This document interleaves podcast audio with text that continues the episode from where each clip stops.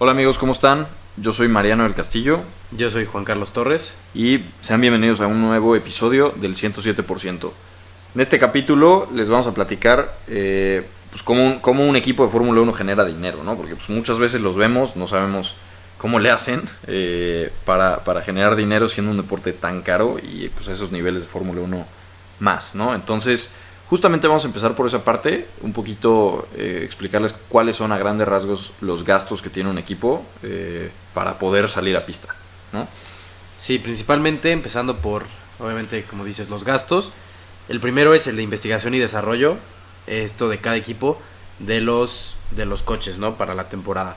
Esto que incluye, incluye todas las pruebas, eh, túnel de viento, simulaciones, salarios de, de sus empleados, etcétera, ¿no? Hay algo interesante aquí en lo del túnel de viento, que bueno, no muchos equipos tienen el túnel de viento, ¿no? Hay, este, por ejemplo, Mercedes y Ferrari sí cuentan con un, con un túnel de viento en su propia fábrica, entonces eso le da muchísimas ventajas. Pero con estas nuevas reg- reglas, eh, con este cambio de, de reglamento que hubo, pues mucho de eso se limitó.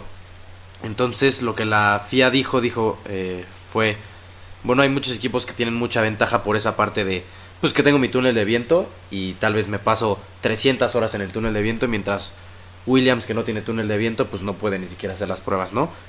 Entonces eh, la FIA por orden de campeonato eh, del campeonato 2021 eh, propuso que el último lugar del campeonato en este caso fue no me acuerdo si Haas, o Williams Haas. tiene más horas de túnel de viento. No me acuerdo exactamente cuántas horas eran, pero le dan la mayor cantidad de horas y el primer lugar del campeonato, en este caso Mercedes, tenía la menor cantidad de horas de túnel de viento. Y ellos ya no podían usar el túnel de viento de sus propias fábricas, solo el que Claro. les daba la FIA. Entonces, bueno, creo que esto fue un poco para hacer las cosas más, más parejas, parte de toda parte eh, del, pues de todas las limitaciones que hicieron de tanto de presupuestos como de desarrollo. Pero bueno, en esta parte de investigación y desarrollo eso es lo que, lo que incluye, ¿no? También están, eh, bueno, los costos de producción. No sé si, si nos quieras platicar un poco de eso. Sí, justamente, pues cuánto cuesta producir el coche, ¿no? Como, como dices, Juan Carlos, el, el túnel de viento, igual para los que no sepan, pues es literalmente es un túnel de viento que tiene una turbina que sopla aire a muchísima velocidad y los, y los equipos pues hacen sus piezas y, y ponen el coche a escala también, ahí para probar y con sensores y, y cámaras que miden el flujo del aire eh, pues ver cómo se está comportando su coche, ¿no? Obviamente, pues el, hacer todas esas piezas, probarlas, etcétera, pues cuesta dinero también, ¿no? El, el equipo se encarga de desarrollar todo eso eh, en, la, en la mayoría de las piezas, ¿no? Estamos hablando de el chasis, los alerones, eh, etcétera, ¿no? Piezas de la suspensión también que, pues, obviamente tienen un impacto muy fuerte en el desempeño del coche ya cuando está en pista y pues para esto se necesita el trabajo de muchísimos ingenieros eh, de motor, del chasis, hay ingenieros aerodinámicos, etcétera, ¿no? Eh, ob- obviamente la parte de salarios pues también es muy importante ahí. Eh, pero ¿qué más tenemos?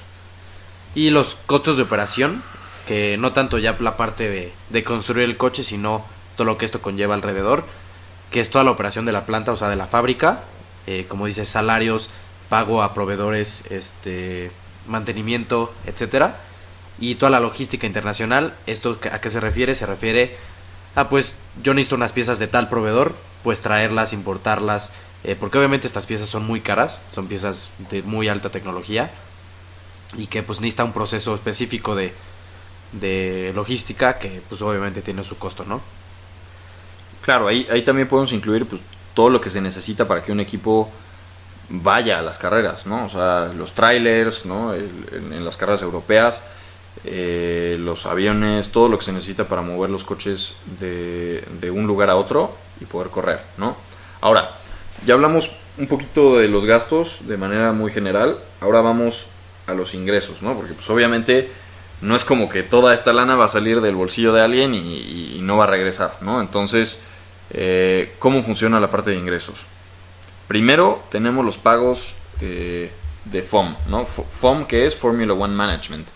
La Fórmula 1 da, da muchos pagos a, los equipos por diferentes razones, eh, empezando por nada más por existir y por haber estado clasificado por más de dos temporadas, cada equipo recibe 36 millones de dólares, ¿no? Para que puedan operar. Y bueno, aquí ya se derivan muchas reglas que, muchos pagos que tal vez no son como reglas estipuladas, pero así sucede. En el caso, por ejemplo, de Ferrari, que es el único que recibe esta, esta cantidad por ser el equipo que más temporadas lleva en Fórmula 1, recibe 68 millones de dólares, ¿no? Eh, tenemos casos como el de Williams, que, que, es de 10 millones de dólares por el pues por toda la historia que tiene este equipo en, en la Fórmula 1, porque no es un equipo de fábrica y ha estado muchísimos años compitiendo. Eh, Red Bull, por ejemplo, recibe también 35 millones de dólares al año por haber firmado el, Concord Agreement, que es pues, lo que rige las, las, reglas de aquí al 2026, eh, por haberlo firmado primero, ¿no? Entonces, aquí la verdad es que no queremos entrar mucho en detalle porque son, son bastantes reglas y sentimos que es, es confuso, pero eh, es importante saber que la Fórmula 1, obviamente al equipo campeón, campeón también les da pues, bastante dinero, ¿no? A Mercedes les dio 61 millones de dólares en, en, la temporada anterior que ganaron el campeonato. Williams, que quedó en último lugar, recibió nada más 13 millones. Esto es del el año 2020. Entonces, obviamente, pues qué pasa, ¿no? Si yo invierto eh, bastante, bastante dinero y, lo hago de manera pues bien direccionada y organizada en el equipo, es más probable que yo pueda ganar y pues si gano es más probable o más bien me van a dar mucha lana para eso, ¿no? Entonces eso me va a permitir mantener ese nivel de, competitividad en el tiempo. Antes tal vez era más importante porque no había límite en el presupuesto, ahorita pues ya todos los equipos están limitados. Pero bueno, pasando a otra parte de ingresos, ¿qué, qué más tenemos? Pues eh, otra parte muy importante son los patrocinios, porque por supuesto que con estos pagos que da la, la Fórmula 1 directamente a los equipos no es suficiente. Entonces los equipos tienen que buscar patrocinios. ¿Esto a qué se refiere? A todas las marcas, todos los aliados comerciales que estas tienen. Por ejemplo, nosotros vemos en Mercedes eh, la marca Petronas, en este ahorita en McLaren Bus, eh, diferentes marcas que son como la identidad de las escuderías. Por ejemplo, Red Bull, pues Red Bull como marca de... Ella sí, eh, principalmente como marca de, de, bebidas energéticas. Y bueno, todas estas marcas son eh, marcas que los equipos buscan y les ofrecen eh, contratos, les ofrecen diferentes cosas para que puedan invertir en ellos y les den una buena cantidad de dinero para, pues para toda su temporada, ¿no? Es algo complicado para los equipos también. Pero pues bueno, al tú decirle a una marca que estás a punto de salir en el coche, que es la máxima categoría, pues bueno, creo que, que llama bastante la atención y bueno, es también estrategia de publicidad para estas, para estas marcas, ¿no? No solo como para inversión, sino también de, pues para captación de clientes, etcétera, ¿no? Y bueno, ¿qué más tenemos? También tenemos la parte de inversiones, ¿no? Que esto es más como inversiones privadas y pasa mucho en, equipos de fábrica, ¿no? En el caso de Mercedes, eh, Daimler, que es el grupo dueño de Mercedes, le da directamente al equipo 80 millones de dólares al año. Eh, esto, pues obviamente para que puedan tener más oportunidades de ganar, puedan tener un mejor desarrollo.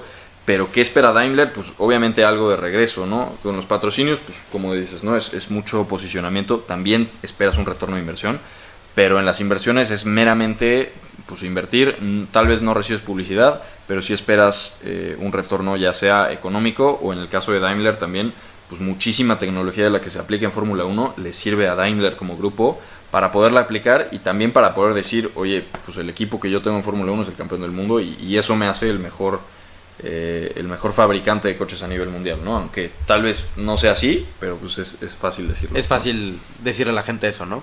Claro. Y otra parte importante, siguiendo de los patrocinios, ya no tanto de los patrocinios como equipo, sino ya los patrocinios de los pilotos. Obviamente, cada piloto tiene diferentes patrocinios con los que llegó a donde está actualmente. Por ejemplo, en el caso de Checo Pérez, sabemos que Telcel es la marca que lo ha apoyado desde, desde que inició. Entonces, al llegar a la Fórmula 1, Telcel se quedó como patrocinio de Checo Pérez y obviamente esta marca le paga, bueno, Telcel le paga al piloto y bueno, de ahí el equipo también recibe una cantidad de dinero pero directamente el patrocinio del piloto. Es por eso que a veces, por ejemplo, este año vemos en las gorras de Checo y de Max que no son las mismas marcas, pero bueno, cada una, cada una de estas marcas le paga diferente a, a cada piloto.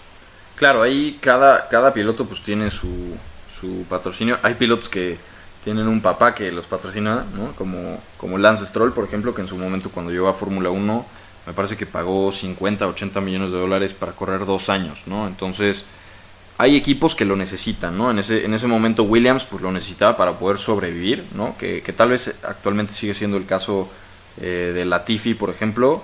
En Haas pues teníamos a Nikita Mazepin que metía muchísima lana para estar ahí.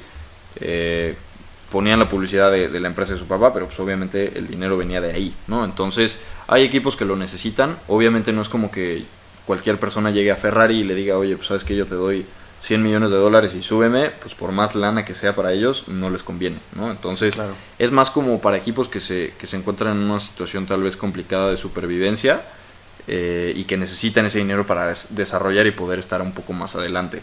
Ahora, eh, un, un, dato curioso aquí que, que, les queremos agregar es en, en 2012, Kimi Raikkonen, eh, los que no lo conocen porque ya se retiró el año pasado, eh, Kimi Raikkonen es un piloto campeón del mundo con Ferrari. Regresó a la Fórmula 1 con 2012, en, en, 2012 después de darse un break y regresó con Lotus. En ese momento, pues la verdad es que Lotus no pensaba que, que fueran a, hacer un buen papel por el coche que tenían y pues porque Kimi venía de, después del retiro, no se sabía cómo iba a andar. Pero pues firmó un contrato él en el que le daban un bono de 60 mil dólares por cada punto que él sumara. Y ese año, esto adicional a su sueldo. Ese año sumó 390 puntos, lo que fue igual a 23 millones de dólares solo de bono, y eso mandó a Lotus casi a la quiebra. Entonces, hay que, hay que pues, revisar muy bien, ¿no?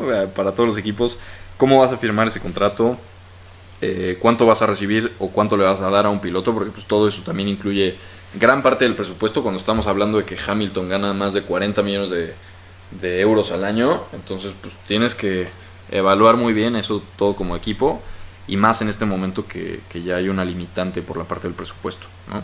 Sí, claro, ahí pues tal vez Lotus era su forma de, de impulsar al piloto, ¿no? Como de, mira, si le echas ganas, por así decirlo, pues sí. te puedes ganar una buena lana y también de Kimi decirles, oigan, ¿saben qué? Para lograr esto necesito un buen coche, ¿no? Vamos a arreglarlos, pero bueno, no, no pensaron que fuera a salir tan bien. Claro. Y bueno, también para Kimi tan mal para el, para el equipo, pero bueno, son cosas que pues cada equipo tiene que ir que ir viendo y ajustarse a sus presupuestos. Justamente. Eh, esto es más o menos a, a, grandes rasgos todo lo que les queremos explicar sobre cómo un equipo genera y, y, y gasta su dinero. Eh, si, si, se quedan con dudas, si, si sienten que falta un poquito más o si les gustaría saber más sobre el tema, con mucho gusto nos lo pueden hacer saber. Eh, a nuestras redes sociales, tanto personales como del podcast, eh, nos encuentran como arroba Mariano del Castillo a mí en Instagram. Y arroba jc-torres 10 también en Instagram. Igual el, el podcast está como arroba el 107-bajo en, en, en, Instagram. Entonces ahí nos pueden hacer llegar todas sus dudas, si se, si se quedaron con alguna, si les gustaría escuchar un poquito más o más o menos detalle, lo que sea, háganoslo llegar eh, y no se olviden de seguirnos en, en, nuestras redes sociales y de suscribirse para pues, seguirles entregando más información. Claro que sí. Bueno, pues muchísimas gracias por escucharnos y nos vemos en el próximo episodio.